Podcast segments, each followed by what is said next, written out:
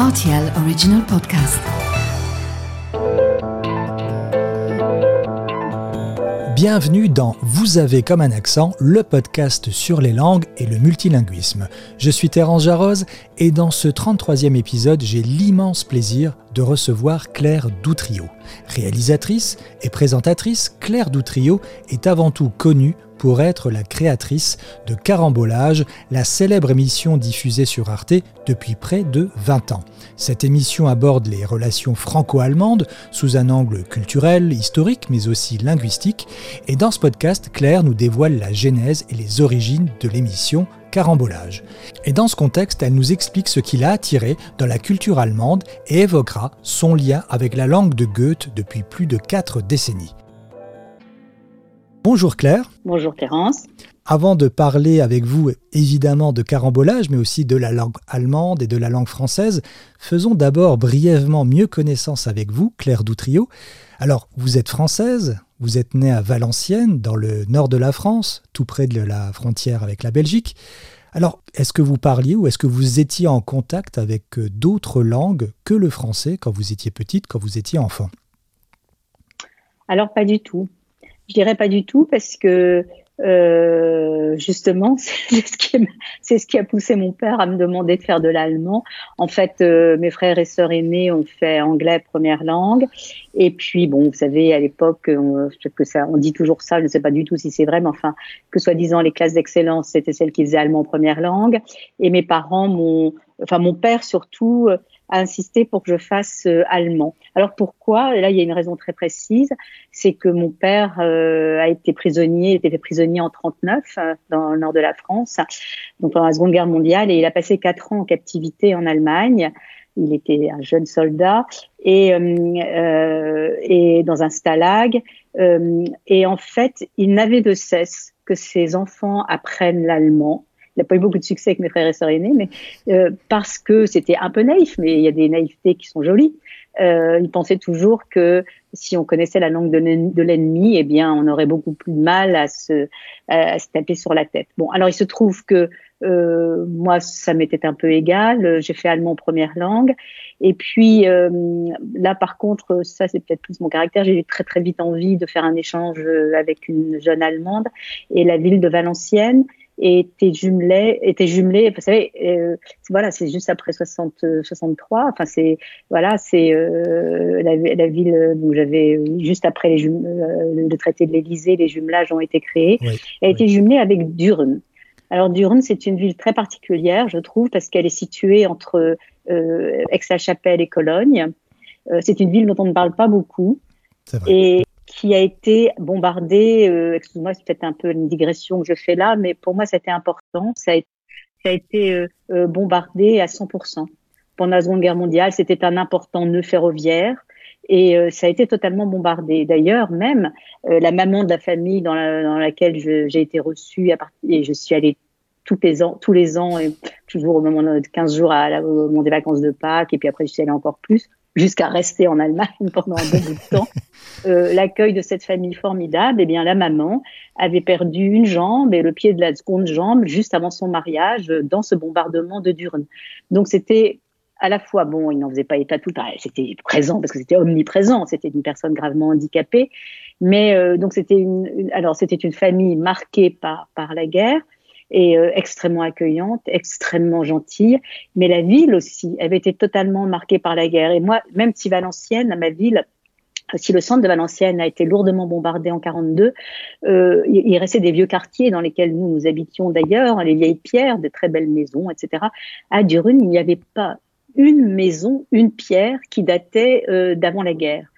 Et, euh, je suis arrivée dans cette ville euh, donc à la fois hyper moderne pour une gamine de 11 ans, 12 ans, avec, euh, vous savez, ces euh, Fußgängerzone, ces, ces grandes euh, avenues piétonnes, avec euh, le, euh, le, le, glacier, dit Eisdiele, etc., etc. Enfin, tout ce qui caractérise les villes allemandes des années 50.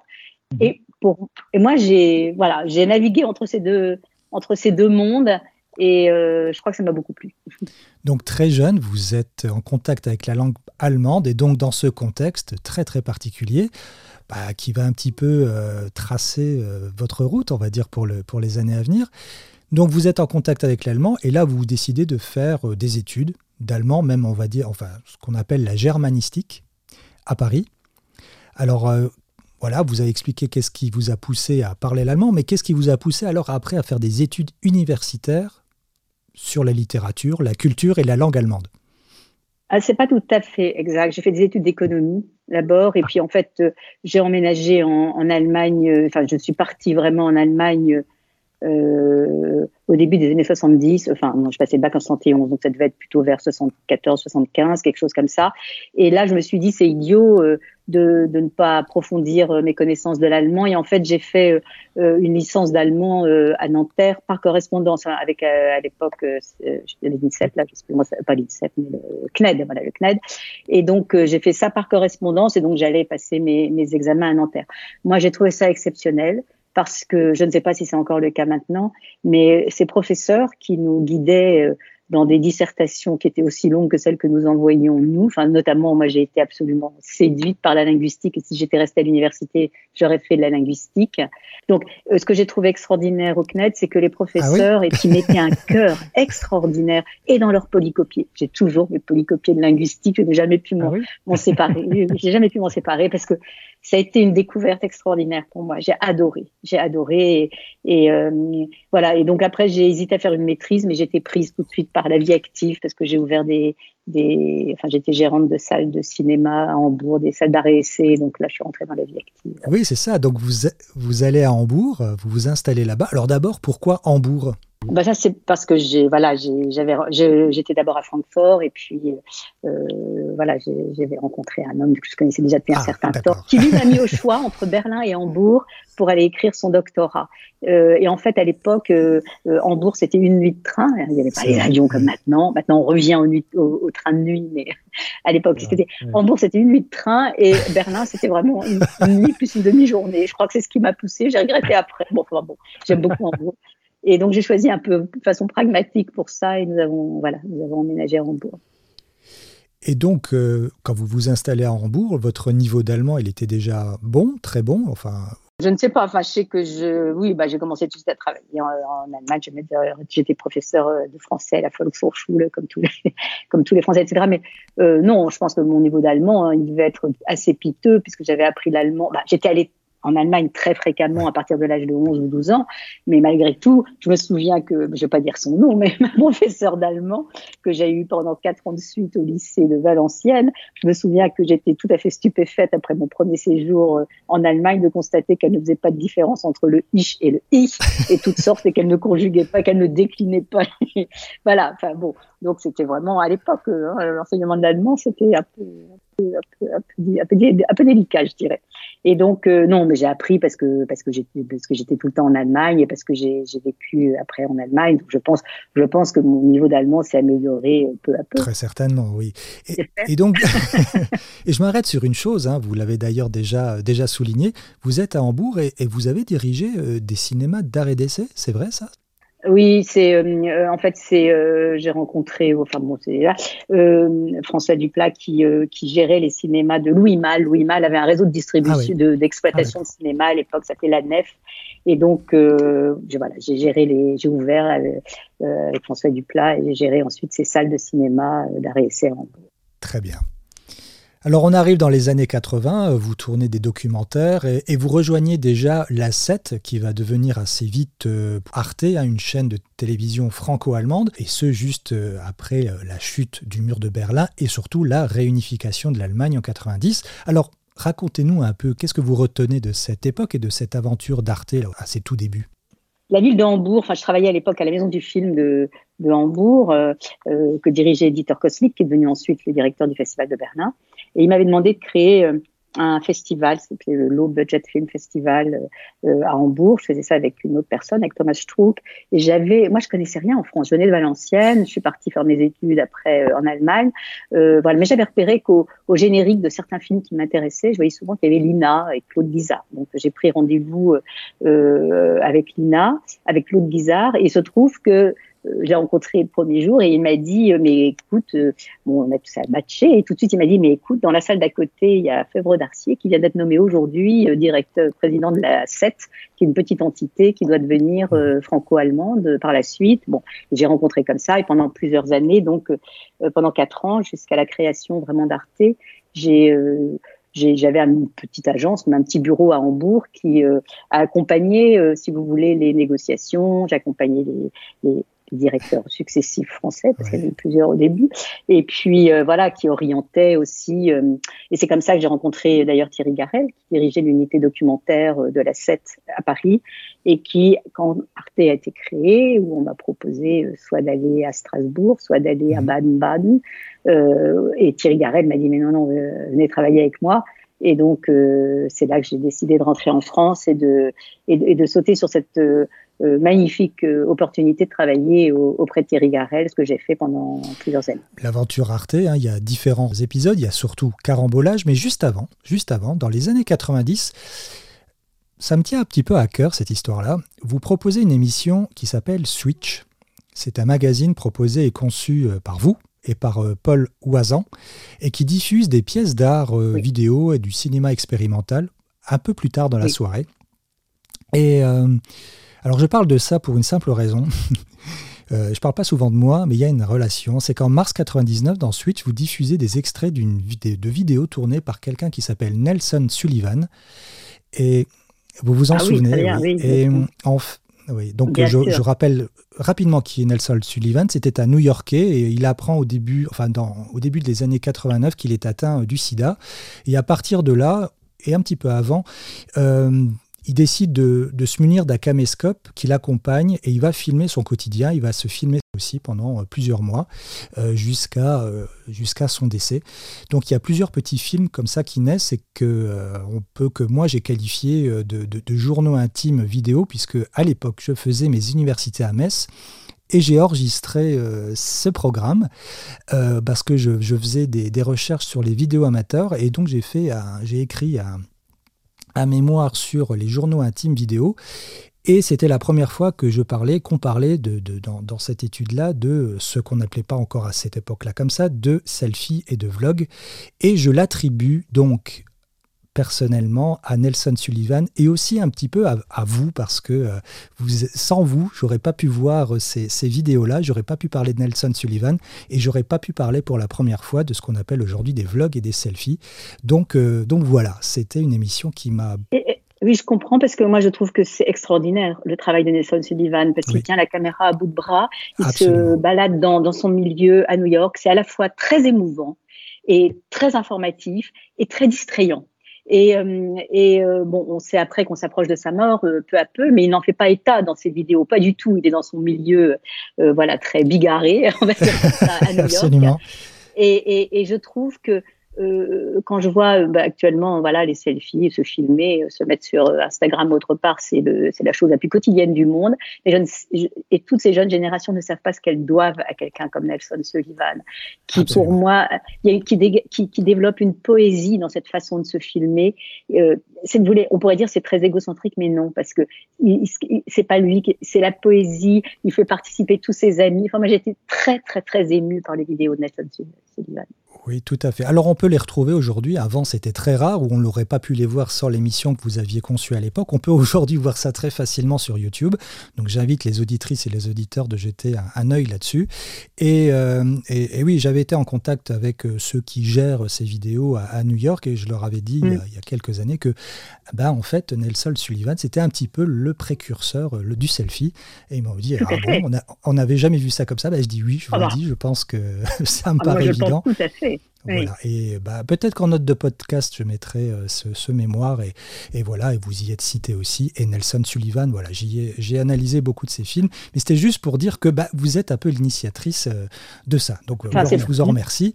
Je, pense que c'est Paul Oisan, hein, avec qui je travaillais, connaissez ce, monde-là beaucoup mieux que moi. Parce que Paul et moi, en fait, nous avions fait auparavant, après l'unité documentaire, nous sommes rencontrés au sein de l'unité documentaire chez Thierry Garel et euh, on, a créé ensemble un magazine qui s'appelait Brut, qui n'a rien à voir avec le Brut actuel, euh, notre petit Brut à nous, qui était une alternative au journal télévisé, une fois, euh, un, un, jour par semaine, le vendredi d'ailleurs, à 20h.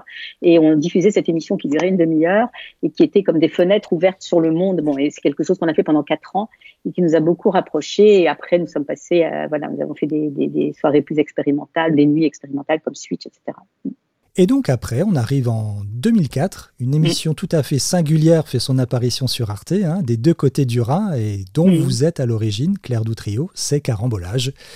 Alors pour moi ou pour beaucoup d'entre nous, c'est facile. Hein, euh, moi, j'essaie de ne jamais manquer un épisode de, cette émission, de mon émission favorite, ou alors maintenant on peut les voir aussi sur YouTube. Mais pour celles et ceux qui ne connaissent pas encore Carambolage, qu'est-ce que c'est? Alors, je dirais, euh, c'est une, une, petite anthropologie ludique et pertinente, pertinente et impertinente, de la culture quotidienne française et allemande. Alors, euh, c'est une émission brève, mais que de minutes et que de secondes il y a dans 11 minutes quand on travaille chaque image, euh, parce qu'elle est beaucoup basée sur un, pas uniquement, mais dans la forme, il y a aussi de l'animation. Alors, peut-être que je dois expliquer pourquoi j'ai fait ça. En fait, donc j'étais rentrée en France après avoir vécu une, je sais plus, une 15 ou 16 ans en Allemagne. J'étais rentrée en France, je travaillais tout à fait autre chose. Je suis même allée faire un film au Japon, etc.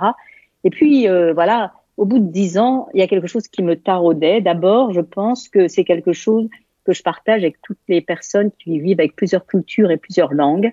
Moi, j'étais épuisée par le fait sans cesse de sauter d'une langue à l'autre, d'une d'une d'une imagerie à l'autre, d'une iconographie à l'autre, d'une voilà euh, en permanence. Et je trouvais ça à la fois euh, très euh, obsédant, voilà, obsédant et fatigant. Ça, c'était une chose, c'était personnel. Et mais ça s'imposait de plus en plus. Et puis l'autre chose, c'est que je travaillais donc au sein d'Arte, qui devenait, la, qui était la première chaîne franco-allemande. Et je dois vous dire que quand je suis rentrée en France en 1990, euh, eh bien, euh, la perception que les Français avaient de l'Allemagne ne ressemblait pas du tout à celle qu'ils ont aujourd'hui de l'Allemagne. C'est-à-dire qu'à l'époque, il n'y avait pas eu l'effet Angela Merkel. Je pense qu'elle a changé énormément de choses dans la perception que les Français ont, même s'ils ne se rendent pas compte. Je pense qu'elle a changé. Il n'y avait pas non plus l'effet Berlin. L'effet Berlin est arrivé après la chute du mur, donc et donc euh, là tout à coup le Barcelone, euh, nouveau Barcelone, Berlin, quoi. Et donc beaucoup de jeunes sont allés là-bas.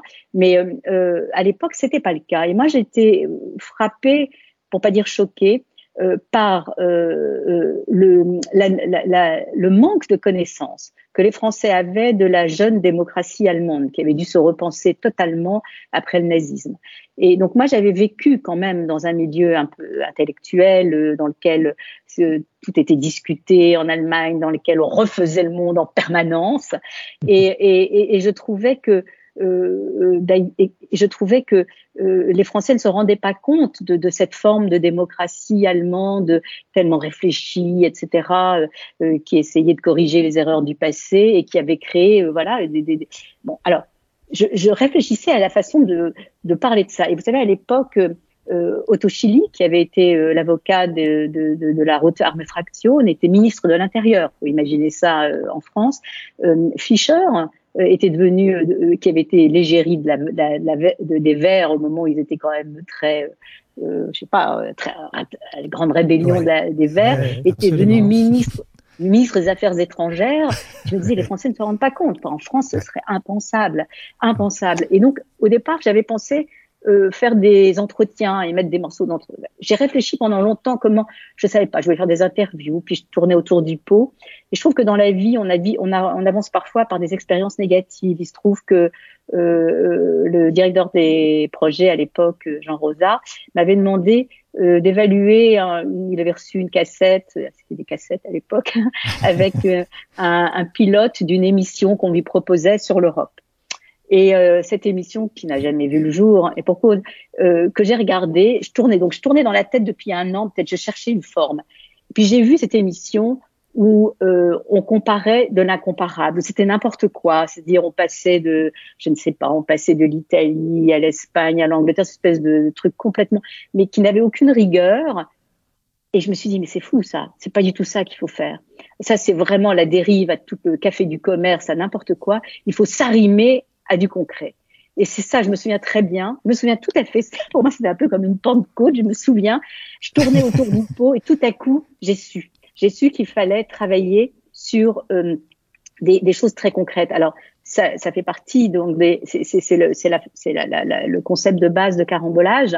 Ce sont les rubriques, c'est-à-dire qu'on s'arrime à quelque chose de concret, un mot, euh, un objet, un uniforme, l'ameublement d'un bureau de ministre, euh, un bâtiment, enfin je ne sais pas, il y a 60 rubriques euh, à peu près, le quotidien, le rite, enfin bref, euh, tout ce qu'on peut imaginer. Il y a une soixantaine de rubriques. Et donc, à partir du moment où on s'arrime à quelque chose de très concret, euh, on peut d'abord décrire cette chose, que ce soit ce mot, son origine, que ce soit cet objet, sa fonction, etc., son histoire.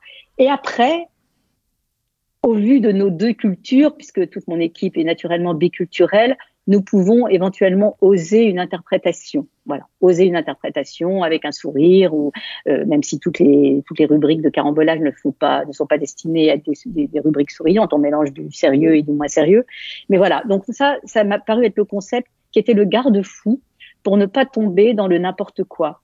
Et c'est un concept que nous avons gardé qui 20 ans plus tard est absolument auquel nous nous tenons rigoureusement. Et je pense que c'est ce qui nous a évité de bien des erreurs. Et, et voilà. Alors, c'était la première chose.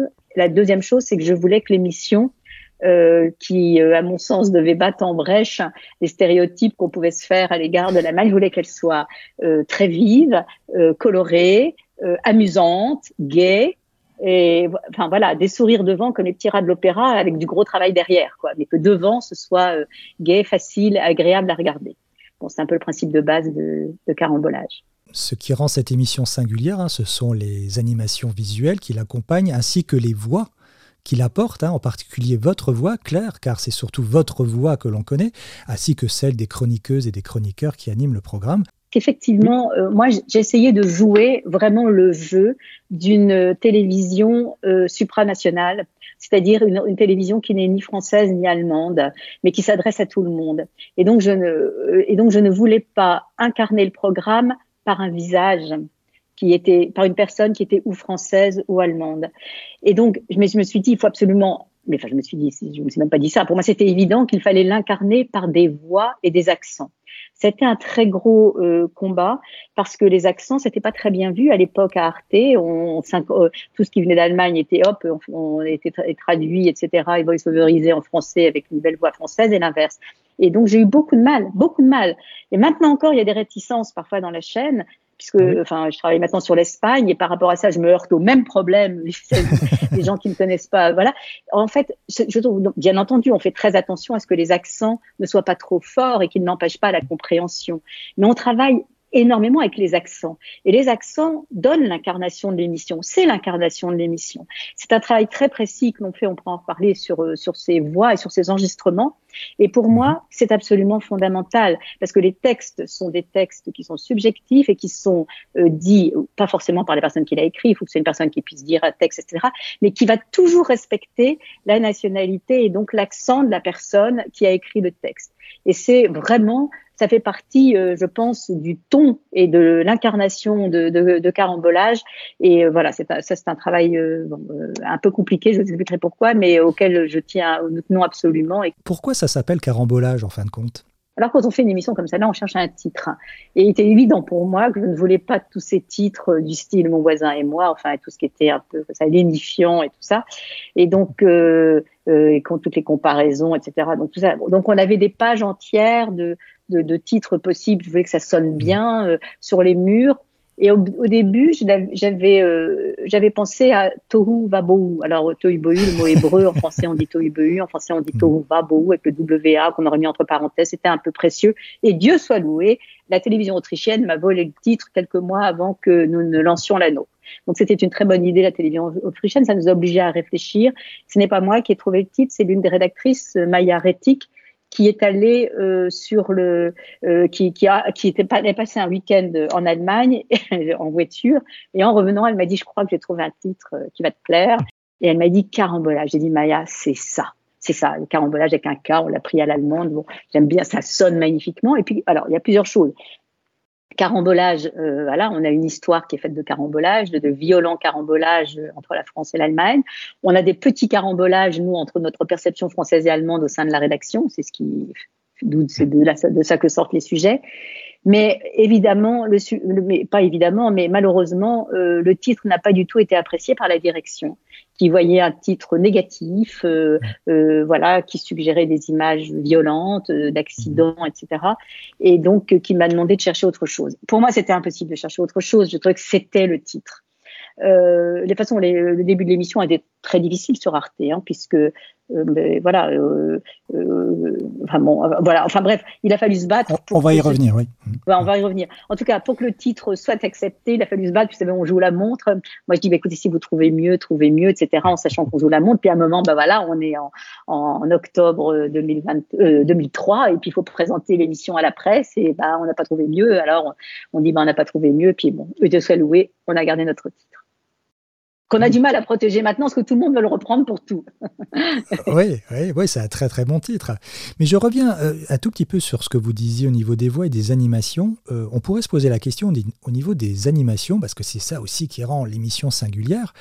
Euh, ça doit prendre je ne sais pas si ça prend un temps fou, mais c'est quand même, ça doit prendre beaucoup de temps de faire toutes ces animations par rapport à un thème précis. Comment vous travaillez en quelques mots, quoi, mais comment vous travaillez pour concevoir l'émission? Donc, moi, je ne connaissais rien à l'animation, je dois vous dire, quand j'ai commencé cette émission, parce que je venais du documentaire, mhm. comme je l'ai dit tout à l'heure. Mais euh, j'avais remarqué que dans les, les soirées thématiques d'Arte, était souvent euh, il y avait des habillages de haute valeur. Euh, voilà, donc j'ai commencé à travailler avec, ces, avec les gens là, euh, Joris Clerté par exemple, voilà. Et, euh, et, on, et c'est devenu une émission dans laquelle il n'y a pas que de l'animation, puisqu'il y a aussi des analyses d'images, travail d'archives, etc. Mais euh, les animations sont une grande part de, de, de l'émission. Eh bien, évidemment, euh, c'est compliqué et nous ne sommes pas une émission d'actualité et pour cause, puisque euh, ce qu'on ignore tout le temps, c'est que, euh, grosso modo, euh, nous, nous travaillons. Alors, il y a des animateurs qui vont, très vite, qui font du, du flash, etc. Mais nous, on travaille avec, je dirais, des artistes qui sont venus à l'animation. Il y a vraiment des gens d'ailleurs qui sont passés à l'animation pour travailler avec nous et qui n'en faisaient pas auparavant. On travaille avec toutes sortes de, graphistes, mais il, faut qu'il y ait un esprit commun. Euh, je ne saurais même pas comment vous le dire. Euh, c'est très subjectif. On, pourrait dire qu'il faut que ça nous plaise. C'est un peu réducteur comme euh, définition, mais grosso modo, on pourrait dire quand même que c'est ça. Et euh, moi, je compte à peu près une minute par mois pour, euh, pour quelqu'un, pour un graphiste qui travaille sur un sujet. C'est-à-dire qu'un sujet qui va faire 3-4 minutes, bah, il faut quand même compter 3 mois ou pour qu'il. Alors, on a quelques pompiers parce que sinon on n'arrivera pas à faire un, un, hebdo qui sont capables de travailler beaucoup plus vite avec des techniques plus simples. Mais on a des graphistes qui sont de, de, de véritables artistes qui font un travail iconographique exceptionnel, qui font du collage, qui font du dessin sur le collage, etc., qui font des travails vraiment euh, anthropologique euh, sur, euh, sur, sur l'image, je trouve, et, euh, et, des deux côtés du Rhin. Et donc, nous travaillons, évidemment, nous, nous poussons en, en, avant un très grand nombre d'émissions en même temps et que nous finalisons au fur et à mesure du, là, actuellement, euh, là, nous sommes maintenant en, en juin 2023 et nous travaillons déjà sur les émissions de janvier, février. Certains sujets seront prêts avant, mais d'autres vont prendre beaucoup plus longtemps, etc., etc donc au panache. Donc on, travaille très longtemps en, en, amont, très, très loin en amont. Et c'est le texte qui est toujours à la base de l'animation. C'est-à-dire que il y a d'abord nous travaillons Euh, les textes, on les peaufine dans une langue, euh, celle de, la personne qui l'écrit. On le peaufine et une fois qu'on a l'impression que le texte est bien, il est tout de suite traduit dans l'autre langue, en français ou en allemand. Euh, parce que, euh, bon, alors là, on va rentrer dans la partie, peut-être, euh, on va empiéter sur la troisième partie, sur, sur, le travail sur la langue, mais qui est vraiment tout à fait fondamental. Nous faisons un travail particulier, n'est-ce pas? Parce que quand on traduit du français la langue allemande, on sait que l'allemand est plus long que le français en général. Il faut plus de mots pour faire une phrase. Voilà. Mais nous n'avons pas droit à ça. Parce que sur Arte, il y a une seule image et il y a euh, différentes bandes son. Donc nous, nous faisons un travail, vraiment, je le dis, de dentelière. C'est-à-dire que ce ne sont pas des traductions, ce que nous faisons, à différents, euh, pour différentes raisons, ce sont des adaptations. Alors, ce ne sont pas des traductions. Pourquoi? Parce que euh, dans un texte français, sur un, un objet français, euh, par exemple, à un moment, je vais, dire, je vais devoir dire aux Allemands quelque chose que les Français connaissent. Et donc là, je vais m'adresser aux Français en disant euh, bon attendez, il faut que j'explique à nos amis allemands que je dis n'importe quoi, euh, que ce verre-là est un verre comme ça parce que voilà, je dis n'importe quoi. Et donc on prend à partie déjà les Français pour qu'ils attendent et pour laisser le temps à la partie allemande. Alors ça, ça a beaucoup de fonctions. Ça a aussi une fonction de créer une communauté, parce que les gens ne regardent pas seuls une émission dans leur langue, dans leur pays, mais ça crée une communauté de gens qui, ensemble, dans Carambolage, sont ensemble, des Français et des Allemands et des gens d'autres pays, qui ensemble savent que bah, y a des personnes d'un autre, autre pays qui sont en train de regarder en même temps. Donc je suis très attachée à ça, ça partie des bases pour ma démission. La deuxième chose, c'est que effectivement, donc la langue n'a pas la même durée et que en plus, les personnes qui parlent n'ont pas le même rythme de parole. On sait que euh, moi-même, quand je dis mes textes en français, euh, en allemand, je suis plus lente que quand je les dis en français. Donc, on réadapte toujours un peu les textes en fonction des, personnes. C'est vrai aussi que les après-midi, euh, nous sommes tout le temps en enregistrement puisque c'est à la base des textes. Que les, il faut aussi s'arranger. C'est très important dans un texte dans lequel il va y avoir beaucoup de typos sur un mot ou sur euh, voilà, il y a des mots à mettre à l'écran. Là, il faut que les mots ils tombent au même moment dans la phrase, à peu près au même moment, le plus possible au même moment. Donc nous nous livrons à des exercices euh, euh de contorsion, de contorsionnisme euh, avec les langues. J'espère que ça ne se voit pas, mais c'est un travail que nous faisons euh, vraiment. Alors je dois dire aussi que c'est un travail très satisfaisant quand on vit avec deux langues les moments, on travaille beaucoup en amont, puis au moment de l'enregistrement, bah, il y a la personne qui est dans la cabine et qui, il y a l'ingénieur du son, et puis nous, on est, on est là, des Français et des Allemands, puis on se dit, ah mais non, mais ça, on pourrait le dire encore plus précisément, etc. Donc, on fait perdre beaucoup de temps à l'ingénieur du son parce que, on, à nouveau, hop, on va chercher quelque chose.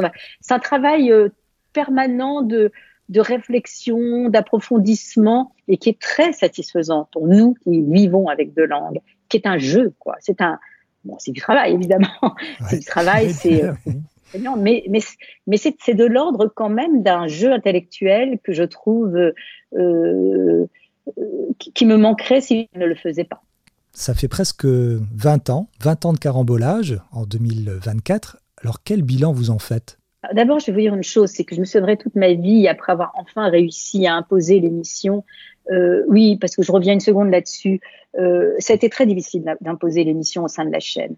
Pourquoi? Parce qu'à l'époque, euh, les Français apportaient leur programme, les Allemands apportaient leur programme, et imaginez que des Français se permettent de, de, commenter ou même de se moquer un peu de rites allemands et vice-versa. Pire, que des Allemands se permettent de se moquer de rites euh, français ou autres, c'était impensable. Et euh, c'est vrai qu'à l'époque, euh, à Strasbourg, la direction des programmes avait horriblement peur que euh, ça monte les Français contre les Allemands et les Allemands contre les Français, et à l'extérieur de la chaîne, au niveau des spectateurs, et à l'intérieur de la chaîne. Et euh, ça a été, je dois dire, une, une, naissance extrêmement laborieuse, et j'ai eu beaucoup de mal à l'imposer. C'est Jérôme Clément, voilà je crois que j'ai eu le mot. Euh, je suis allée voir Jérôme pour la xème fois et je lui ai dit, Jérôme, ça n'est pas une émission politique, mais c'est une émission que vous allez utiliser politiquement. Et c'est ce qui s'est passé parce que ça joue un rôle. Euh, voilà, et ça, je ne sais pas. voilà, c'était une phrase qu'il a entendue et, et là, voilà. Et en fait, oui, ça a fait mouche. Et c'est vrai qu'au début, j'ai eu une, une, une une condition qui n'a que jamais personne n'a eu dans cette chaîne, je crois, parce qu'il y a vraiment personne très opposé à l'émission. J'ai eu, j'ai eu trois mois à force de les enquiquiner. Moi, j'étais là depuis le début, depuis les négociations. On pouvait pas quand même se mettre à la poubelle comme ça. Et on m'a dit, bon, qu'elle le fasse pendant trois mois et puis euh, on aura la paix. J'ai, on a eu une chance extraordinaire. L'émission a marché tout de suite. Elle a marché. Euh, elle a marché. Ça, j'ai toujours trouvé ça bizarre parce qu'il n'y a pas eu une presse extraordinaire. Il y a eu quelques très beaux articles en France, dans le Monde, dans, etc., dans l'IB, mais l'émission a marché. Bon je pense qu'elle répondait à un besoin. Vous savez, quand on est une personne de programme, on est toujours euh, à la fois empli de doutes quand on crée quelque chose et en même temps porté par mmh. quelque chose qui est plus fort que le doute, enfin qui, qui est en, en, dialectique avec le doute. Et, et donc moi, j'avais l'impression que je ne pouvais plus rien faire pour cette chaîne si je n'avais pas essayé ce programme. J'avais l'impression qu'Arte avait besoin mmh. d'une chose comme celle-là. Donc voilà. Et donc, euh, et donc quand enfin ça a démarré, je me souviendrai toujours de Jean Rosa qui me dit bon Claire, quand on commence une émission comme celle-là, euh, c'était après les trois mois, les fatidiques trois mois, quand on a vu que ça allait continuer, il m'a dit euh, vous savez, faut pouvoir continuer pendant plusieurs années, et j'espère que vous tiendrez, etc. Et moi, je me suis dit, je me souviendrai toujours, cause toujours, j'étais sûre qu'au bout d'un an, c'était fini. Parce que moi, je pensais que c'était, mais voilà, mes mythologies euh, au sens de Barthes, euh, et que moi, une fois que j'aurais parlé de ma cocotte minute, de ci, de ça, etc., euh, des mots qui me trottaient dans la tête, j'étais persuadée que ce serait épuisé. Je vous assure que jamais, je n'aurais cru, et mon équipe non plus, que 20 ans plus tard, nous serions toujours là. Euh, c'était c'était un impensé. C'était un impensé. Et en fait, euh, comme le dit d'ailleurs l'une des rédactrices, Nicolas Obermann, si on est toujours là et si on a toujours des sujets, c'est parce que euh, c'est notre vie de franco-allemand, d'européens, que nous que nous mettons sur la table. C'est notre vie de saute frontière. C'est euh, chaque fois que je vais en Allemagne, j'étais la semaine dernière, je suis revenue avec deux sujets parce que nous vivons comme ça et que je pense qu'à tout moment nous sommes confrontés par euh, euh, voilà par ces deux rails qui, qui, se poursuivent dans nos têtes et que je ne peux pas m'expliquer autrement. Voilà. Donc mmh. quel bilan Quel bilan Écoutez, moi je pense que euh, il y a eu des années euh, de mise en place de l'émission, je dirais les 4-5 premières années où il faut, c'est absolument épuisant avant que ça trouve son, son, son, rythme de croisière, avant que, euh, que, que, ça colle, mais c'est aussi sont des, des, années de création extraordinaire parce que tout est à, tout est à faire, tout est à, tout est à inventer, euh, rien n'est fait. Donc, euh, ce sont des années épuisantes, mais on est porté par, par, la, par la force de la création. Puis après, il y a le moment où voilà, ça rentre dans son rythme de croisière. Euh, ce qui est le cas depuis euh, un certain temps. J'espère que nous ne rentrons pas dans la routine. Euh, ça, c'est au, téléspectateur de, de, le voir. C'est la sanction de l'audimat. L'émission marche bien. Hein, elle, marche bien. Elle marche aussi très bien sur les réseaux sociaux. Il faut dire que comme on a des sujets courts, euh, des, petits sujets, ça c'est tout de suite tout à fait adapté. C'est l'une des premières, je crois, à avoir eu sa chaîne YouTube sur Arte, etc. Euh, ça s'est tout de suite adapté euh, aux réseaux sociaux, donc elle marche à la fois comme ça et comme ça. Et puis évidemment, et c'est ça qui est, qui est, qui est curieux, enfin non, qui est curieux, réconfortant, c'est qu'on s'est rendu compte que c'est une émission extrêmement fédératrice. Qu'en parlant de nos différences, en fait, on parle de ce qui nous unit, nous les êtres humains. Et, et ça, je pense, euh, moi, en ce qui me concerne, je, je, je, pense que ce que je trouve très satisfaisant, si vous voulez, voilà, on m'aurait dit, on aurait pu me dire, la direction de la, la chaîne mmh. aurait pu me dire, bon bah Claire, euh, euh, voilà, euh, euh, vous êtes à cheval sur, entre plusieurs pays, etc. Faites-nous une émission européenne. Ça n'aurait jamais été ça. Ce que je pense, mmh. c'est que ça vient d'un d'une nécessité d'un auteur, quoi. Et, et ça, ça, je pense que c'est ce qui fait la force. Si vous voulez, ça vient d'en bas, ça vient de, de, de ça vient d'une nécessité. Pour moi, pour les personnes qui travaillent avec moi, de d'exprimer, de trouver la forme pour exprimer, pour intéresser les autres à ce dialogue permanent que l'on mène avec soi-même quand on vit avec plusieurs cultures. Alors euh, euh, voilà, moi j'espère que euh, on se renouvelle suffisamment. Euh, l'avenir le dira. Hein. Euh, moi-même, j'ai passé la, comme je, voilà, au bout de 15 ans, je, je commençais à trouver qu'il fallait pas se répéter, etc. J'ai passé la rédaction en chef de, de, de l'émission à, à l'une rédactrice, à Jeannette Conrad, qui est devenue la rédactrice en chef qui fait ça brillamment. Euh, Moi-même, je continue à travailler pour l'émission, mais je ne m'occupe plus du quotidien euh, tous les jours. Mais Arte m'a demandé de lancer le carambolage espagnol maintenant. Alors, euh, je travaille là-dessus sur une branche espagnole, mais disons que carambolage franco-allemand va rester l'arbre, et puis on va avoir des collections.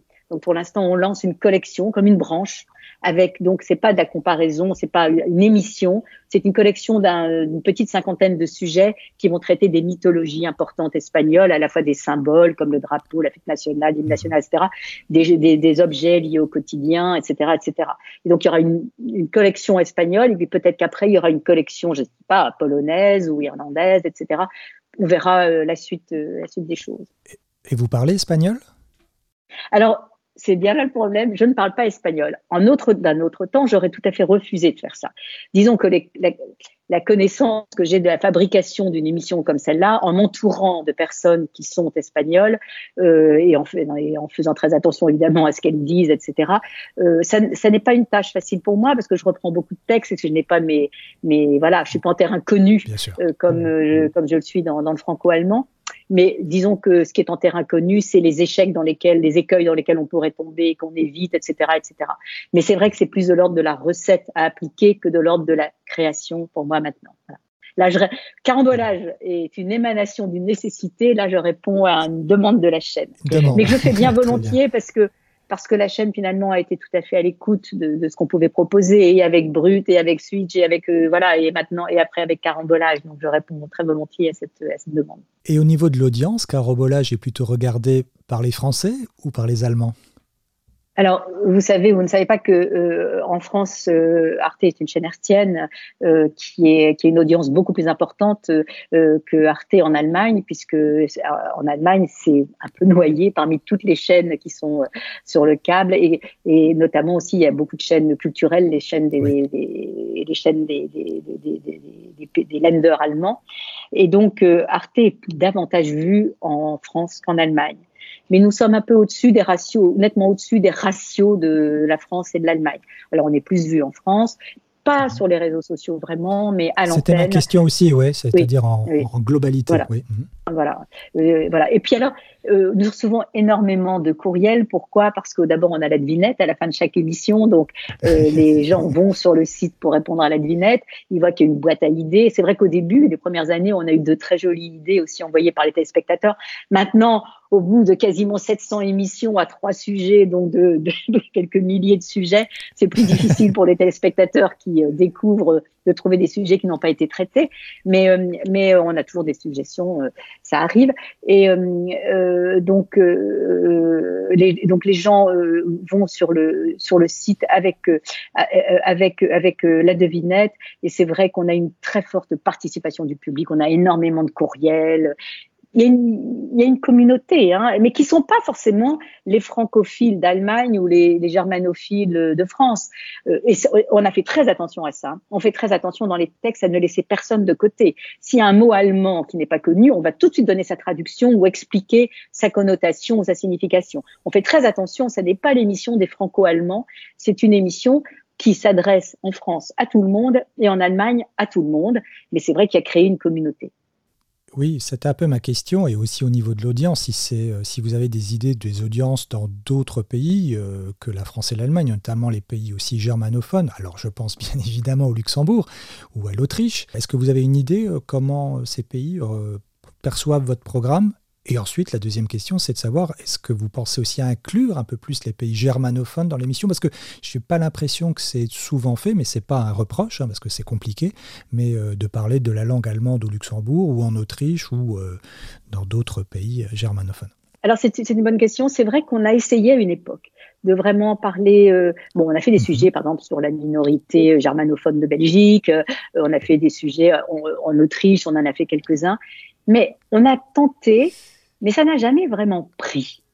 On a tenté avec la Suisse, ça n'a jamais vraiment pris. Pourquoi? Est-ce qu'on n'est pas tombé sur l'auteur qui allait nous amener euh, ces sujets, euh, etc.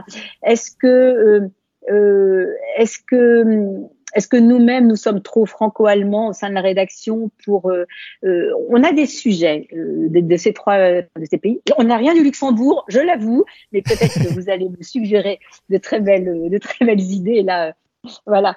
Et euh, mais euh, c'est vrai que ça, ça n'a pas très bien pris. Ce qui est le, le, gros chantier que nous avons lancé au bout de quelques années. Bon, alors quand on fait une émission comme celle-là, quand elle marche, la grande question au sein de la chaîne, au bout de très vite, au bout de deux trois ans, c'est est-ce que ça ne devrait pas devenir une émission européenne? Alors moi personnellement, j'ai toujours dit, mhm. écoutez, la force de cette émission, c'est que nous, nous pouvons être à la fois pertinents et impertinents parce que nous connaissons ces deux cultures, nous vivons dans ces deux cultures.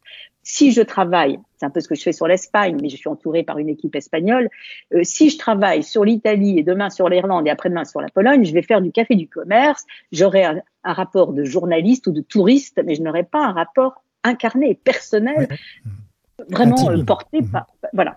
Et donc, et donc, moi, je me suis toujours, j'ai toujours dit, faut faire ça avec d'autres équipes, mais ça va devenir une, une usine à gaz parce qu'il va leur faire entrer des gens de partout. Donc, moi, personnellement, je me suis toujours opposée. Mais c'est vrai qu'au bout de quelques années, par contre, on a fait une chose qui est un chantier très difficile, et je dirais que c'est un chantier perpétuel parce que ça n'a jamais trouvé son rythme de croisière, c'est d'introduire aussi au sein de ce carambolage franco-allemand les mythologies, les rites, les, les objets des immigrés en France et en Allemagne, mais à partir du moment où ils vivent avec ces rites ou ces objets au sein de nos sociétés françaises et allemandes. Euh, donc, euh, on a des magnifiques sujets écrits par des Turcs euh, en Allemagne, par des, par des, par des, mmh. voilà, par des, par des gens d'Afrique en France, l'Afrique du Nord, par des Cameroun, Sénégal. Enfin, on, on a des sujets. Mais, mais, ça n'est jamais devenu le lieu. Moi, j'avais espéré qu'à un moment, ça devienne aussi vraiment le lieu pour parler de ces choses-là. Eh bien, disons que chaque texte est quasiment, il y a quelques exceptions, mais sinon, c'est toujours un auteur, un texte. C'est pas comme chez nous, c'est-à-dire ces, ces, personnes avec lesquelles nous travaillons, elles ont besoin d'écrire. Elles nous écrivent parce qu'on a fait des appels, etc. Ils disent oui, je voudrais parler de ça. On, elles le font, on les aide à le transformer en texte carambolage parce que voilà, il y a des petites façons d'écrire un texte carambolage. Et après, on les relance, et moi aussi, autre chose, etc. Eh bien non. Ça, ça il faut toujours retrouver d'autres personnes. Alors, du côté allemand, on a, on a euh, un ou deux auteurs turcs qui nous ont écrit plusieurs textes, mais, mais ce sera deux textes, trois textes, et après, c'est fini. Voilà, c'est aussi un problème. Ça, ça montre le degré d'intégration effectivement dans la société française et allemande. Euh, ça montre aussi. Euh, euh, alors, je dois vous dire aussi que là, c'est très difficile pour nous parce que dès qu'on travaille sur les rites, on travaille très vite sur les religions.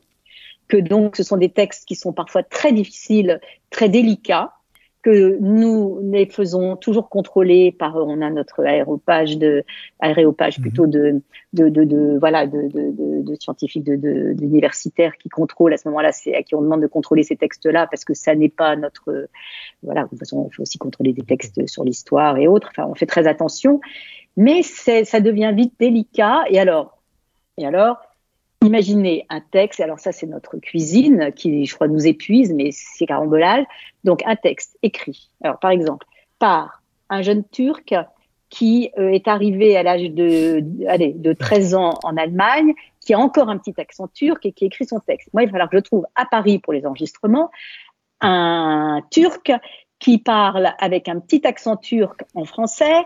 Vous voyez ce que je veux dire? Et donc, nous, on se casse la tête avec les trouver les gens, les âges, les etc. On fait un travail des castings de voix parce qu'on on veut enregistrer les voix à Paris. Pourquoi? Parce qu'on guide plus facilement les gens quand on est avec eux et qu'on les, on peut les. Et puis parce que euh, nous sommes, on nous appelle, ça c'est pas glorieux, euh, au studio les reines de la rustine, parce que c'est vrai que quand un graphiste, le graphiste fait un travail très approfondi sur un sujet, il va nous dire mais attends, attends là, ce que tu dis dans ce qui est écrit dans ce paragraphe là, moi je trouve que là j'ai regardé, il faudrait le dire comme ça, ce serait plus juste. Donc on travaille main dans la main avec mhm. les graphistes. Ça entraîne des modifications de texte. Donc, il faut que les gens soient chez nous euh, à Paris, enfin, qu'ils soient, qu'on puisse, voilà, qu'il n'y ait pas de trajet pour les faire venir au studio pour les enregistrements c'est très laborieux. c'est une dynamique constante hein, jusqu'à la fin.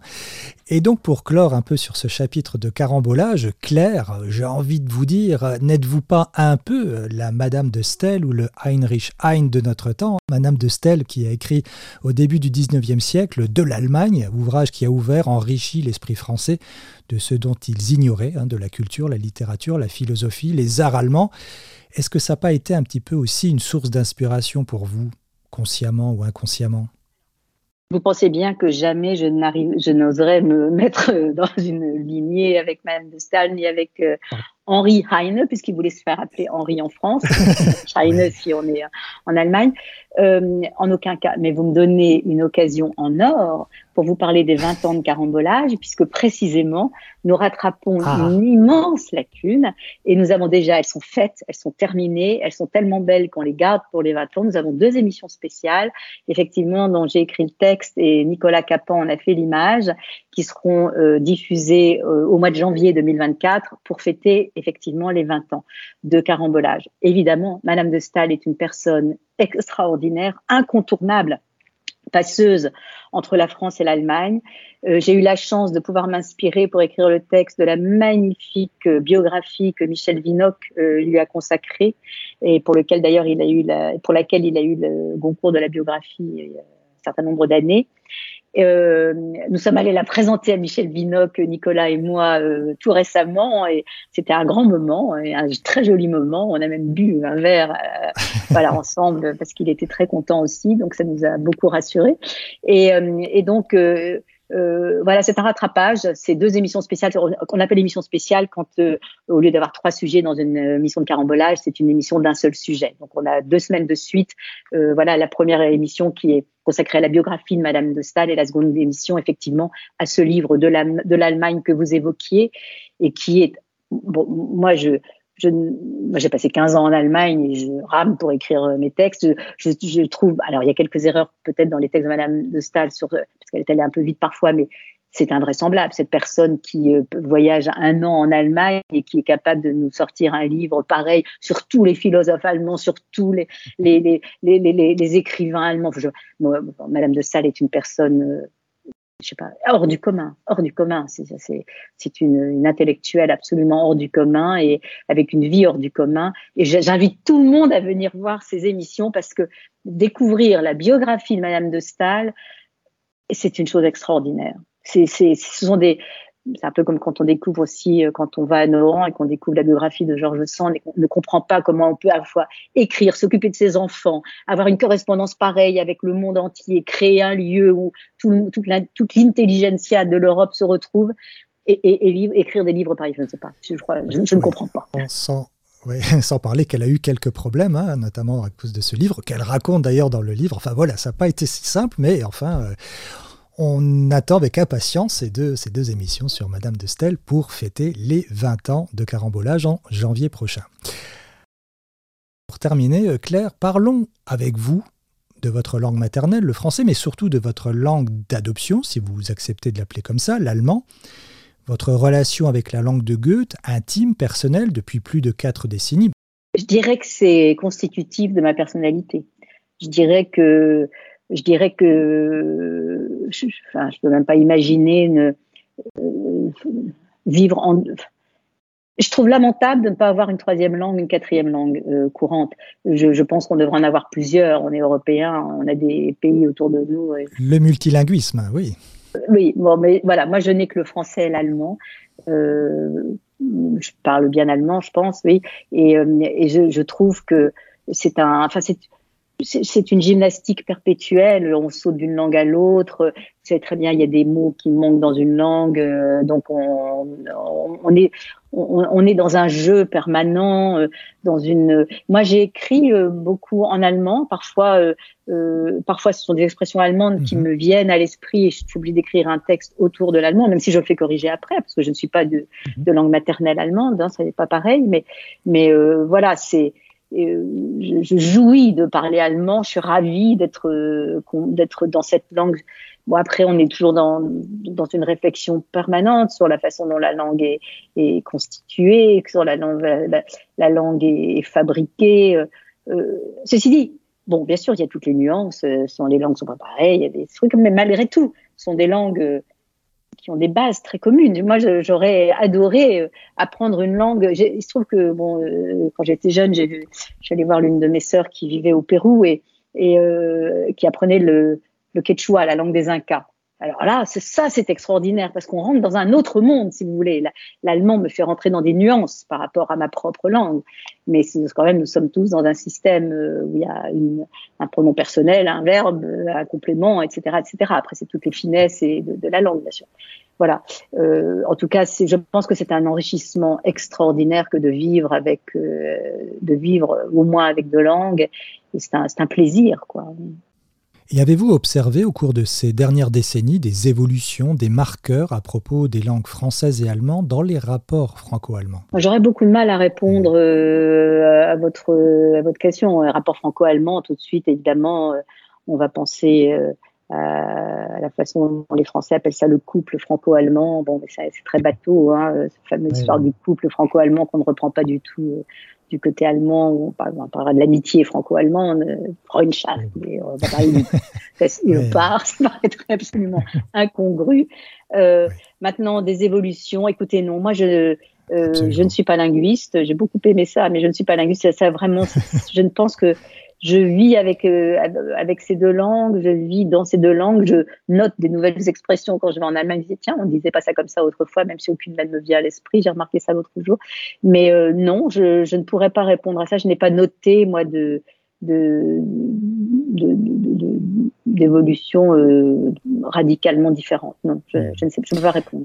Mais si on fait un constat simple concernant euh, les jeunes d'aujourd'hui, en Allemagne, ils apprennent moins ou désirent moins apprendre le français. Et c'est un peu la même situation, peut-être pour des raisons un peu différentes, en France. Comment vous expliquez euh, cette, euh, cette mauvaise dynamique où je sais que carambolage peut être une belle source d'aspiration pour les jeunes Quelle est votre observation, vous, personnelle, par rapport à votre vécu? Moi, je crois qu'on ne peut rien forcer. Je crois qu'on ne peut rien forcer. Je pense que, alors, euh, même si je ne l'ai pas fait par, pour ça, je n'ai pas fait la, carambolage pour que ça devienne une émission pédagogique, pour qu'on apprenne le français ou l'allemand. Je sais que ça, je sais que ça joue un rôle. Nous avons, d'ailleurs, nous allons faire appel euh, pour les 20 ans de carambolage à la génération des 20 ans. Il y a des jeunes qui ont maintenant 20 ans, et je le ah. sais, parce qu'on a reçu des témoignages de jeunes qui sont des Français qui ont appris l'allemand parce que leurs parents regardaient carambolage depuis toujours, qui se sont mis à l'allemand pour ça, et qui vivent maintenant en Allemagne et vice versa. Donc nous allons faire, faire appel à des, des sortes d'ambassadeurs de, de, carambolage. Mais l'autre jour, je participais euh, à la télévision de Saarbrück là, à un débat là-dessus sur le français et l'allemand. Bon, moi, je pense que euh, oui, je sais, euh, l'allemand est en perte de vitesse, le français est en perte de vitesse en Allemagne, l'allemand est en perte de vitesse. Mais vous savez, ce que je trouve mhm. beaucoup plus important, moi, personnellement, plutôt que de forcer les gens à apprendre l'allemand, c'est qu'il y a un tel engouement de la jeunesse pour aller à Berlin. À mon époque, peut-être qu'il y avait un peu plus de mhm. personnes euh, qui apprenaient l'allemand à l'école, mais il n'y avait pas tous ces jeunes qui allaient là. Qu'est-ce qui est important? C'est Erasmus. Ça, c'est fondamental. Je veux dire, ça, ça crée une, une génération d'Européens. Alors après, ils s'intéresseront, certains s'intéresseront à la langue de l'autre parce qu'ils seront là-bas. Ils l'apprendront pas à l'école, ils l'apprendront plus tard, j'en sais rien. Mais pour moi, ce qui est beaucoup plus intéressant que de compter le nombre de Français qui apprennent l'allemand et l'allemand qui apprennent le français, c'est de voir l'engouement de, de, de, de, la jeunesse pour, euh, euh, parlons plus vaste que France, et Allemagne, pour Erasmus, pour les possibilités qu'offre Erasmus. Je suis ravie d'apprendre que maintenant aussi Erasmus, Erasmus s'ouvre sous d'autres formes aux apprentis euh, dans, les, dans les lycées professionnels, etc. Et moi, je trouve que ça, c'est formidable. Parce que moi, je considère que j'ai une chance extraordinaire, c'est d'être européenne à la base. C'est-à-dire, je ne serais pas devenue franco-allemande si je n'avais pas habité à 300 km, euh, grosso modo, ou 400 km de la frontière allemande, euh, si je, si j'avais dû euh, traverser, euh, voilà. Je trouve que nous, on est, on est dans un pays où on fait 600 km, 500 km, on est confronté à une autre culture, une autre langue, c'est extraordinaire. Et donc, euh, et donc, que ça soit renforcé par, par des choses comme Erasmus ou autre, je trouve ça formidable. Et donc, je trouve que la jeunesse d'aujourd'hui s'intéresse beaucoup plus à l'Europe, me semble-t-il, que celle de mon mhm. époque. Et entre nous, est-ce qu'il n'y a pas aussi un petit trouble fait ici entre la langue française et la, langue allemande ces temps-ci, qui est la langue anglaise? Ah oui, bien sûr. Mais oui, bien sûr. Et il parle anglais. Eh ben, il parle, il parle anglais à Berlin. Qu'est-ce que vous voulez que je vous dise? Et puis peu à peu, il, s'intéresseront, j'espère qu'ils s'intéresseront euh, à, la langue allemande. Bien sûr que l'anglais est passé par au-dessus de tout, mais euh, mhm. mais euh, je vous dis encore, voilà, on peut. Moi, je crois pas aux programmes qui vont forcer. il faut avoir envie d'apprendre l'allemand pour pour l'apprendre. Donc, moi, je suis, je suis assez optimiste. Et ce ne serait pas une bonne solution d'apprendre ces deux langues dans les pays respectifs, déjà tout petits Comme cela est le cas au Luxembourg? Ah oui, bah oui, oui. Non, mais certainement. Alors évidemment, là où on rate quelque chose, euh, évidemment, allez, euh, quand on voit, vous savez, nous, dans, nos milieux multilingues, enfin dans nos milieux, voilà, on voit tous les enfants de nos amis euh, grandissent tous dans des milieux dans lesquels ils grandissent avec deux langues au minimum, trois le plus souvent. Et c'est vrai qu'on mhm. se dit, c'est extraordinaire. Bon, ça, on peut pas changer la vie du monde entier. C'est quelque chose qui va avoir, qui, qui va avoir de plus en plus court, puisque justement, il y a de plus en plus de, couples euh, européens qui se forment. Et euh, moi, je trouve ça, très bien. C'est vrai que c'est une grande opportunité et que c'est triste de ne pas. Quand on voit la facilité avec lesquelles ceux qui sont multilingues peuvent encore apprendre d'autres langues après, oh, on est triste pour ceux qui n'ont pas cette chance. Mais qu'est-ce que vous voulez? Ça, ça c'est la vie, c'est le destin. Alors, j'ai pas la grande chance de vous avoir dans ce studio ici à Luxembourg, mais est-ce que vous connaissez un petit peu le Luxembourg et plus précisément la pratique euh, de ces langues, de ces langues officielles et nationales? Alors voilà, eh ben, j'ai tout à apprendre parce que je ne suis jamais allée au Luxembourg. voilà, je suis jamais allée au Luxembourg et je ne sais, bon, je sais très bien qu'au Luxembourg on parle au moins trois langues, probablement quatre. Euh, et euh, c'est vous qui allez tout me dire là-dessus. Oui, bah non, mais aussi pour les auditrices et les auditeurs, surtout ceux qui s'intéressent à carambolage. Mais là, entre la France et l'Allemagne, eh ben, il y a le Luxembourg peut être considéré comme peut-être une jonction parfaite entre les langues françaises et allemandes avec une cohabitation linguistique assez réussie et en tant que pays trilingue, puisqu'on parle aussi le luxembourgeois, il représente un lieu où ces deux langues coexistent euh, voilà, harmonieusement. Euh, les luxembourgeois sont polyglottes et naviguent assez facilement entre les deux langues, le français, l'allemand et aussi d'autres langues comme le luxembourgeois, voire l'anglais, voire le portugais, voire encore d'autres langues. Euh, donc en résumé, oui, le Luxembourg incarne une harmonie entre le français et l'allemand, créant un point culturel entre les deux communautés linguistiques, puisque les langues ne sont pas marquées territorialement, comme ça pourrait être le cas en Belgique ou en Suisse, par exemple, et les communautés linguistiques peuvent se s'ignorer. Ici, c'est euh, toutes les langues au même endroit. Alors Claire, finissons ce podcast avec le traditionnel questionnaire sur les langues, si vous êtes d'accord, avec ici principalement votre langue d'adoption, qui est l'allemand. Alors on commence? Allez-y. Quel est votre mot ou expression préférée en allemand? Alors, je dirais pas mon mot, mon expression préférée, mais celle que je cherche toujours euh, euh, euh, en français et qui n'existe pas. Il y a un mot, je trouve, qui me vraiment, enfin, il y en a plein, mais celui-là m'est venu à l'idée, à, la tête. Vous savez, en allemand, d'un tissu qui se, quand on achète un habit, ça, on peut, on vous dit, ah, la vendeuse va vous dire, ah, c'est pflegeleicht, c'est-à-dire facile d'entretien. Voilà. Et on peut adapter ce mot aux, êtres humains. Et moi, je trouve que j'ai toujours entendu ça aussi en Allemagne. Quand on parle des amis, on sait qu'il y a des amis. Et là, je viens de, je, viens de faire une randonnée magnifique dans l'Aubrac euh, pendant une dizaine de jours. Ben, il y a des amis qui sont très pflegeleicht, puis il y a des amis qui sont moins pflegeleicht. Et je trouve que ce mot, vraiment est un mot formidable. Euh, je ne me mets pas forcément dans les pflegeleicht, hein, c'est pas pour m'envoyer des fleurs, mais pas du tout. Mais justement, je trouve que c'est un mot absolument formidable et qu'il faudrait l'introduire en français. Le mot en allemand qui est le plus difficile pour vous à prononcer ou à écrire, ou qui l'a été? Alors à écrire, je dirais aucun, parce que l'orthographe allemande est très simple. Quand on vient du français, euh, c'est rien. Alors euh, oui, euh, à prononcer, c'est certainement les mots. D'ailleurs, j'ai fait un texte dans carambolage là-dessus, donc c'est pas difficile pour moi de vous le dire. C'est les mots qui, dans le, au sein du même mot, euh, juxtaposent très rapidement le ich et le i. Par exemple, griffisch, c'est pas évident, mais pire, le mot le pire pour les Français, pour les Français, je pense c'est tchéchisch. Il faut, passer du SCH, au CH, au SCH de la fin. Tchéchisch. J'espère qu'il est dit à peu près correctement. Et je sais que pour nous, c'est une gymnastique qui est euh, véritablement, qui demande un peu de virtuosité. Voilà. c'est bizarre parce que euh, je voulais vous passer un extrait avant et c'est exactement l'épisode dont vous parlez avec le i. Ah et puis comment, comment on reconnaît les Français euh, quand ils parlent allemand, quand ils disent ich. voilà. bon, notre petite entreprise de salut public continue aujourd'hui sa difficile mission et s'attelle à un autre problème de la prononciation allemande, le son ch. Et c'est un mot très très courant dans la langue allemande qui trahit immédiatement un français en Allemagne, car il s'agit du pronom personnel à la première personne, le mot ich. Un Français qui débarque en Allemagne n'a pas besoin de terminer sa phrase Ich bin Franzose, je suis français, pour expliquer qu'il est français. La façon dont il prononce le tout premier mot, le ich, le je, l'aura démasqué. Dernière question, Claire.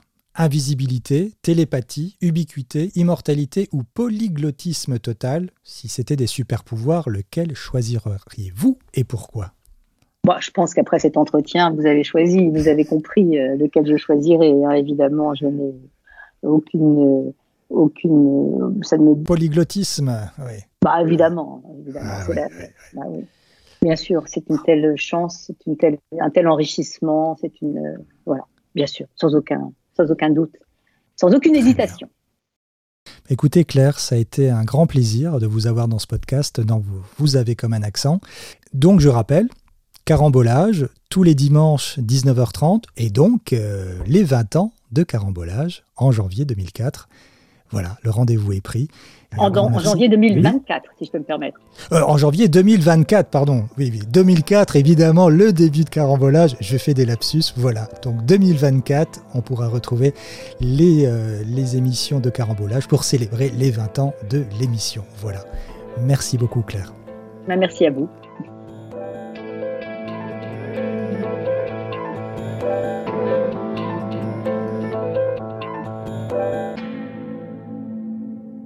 RTL Original Podcast.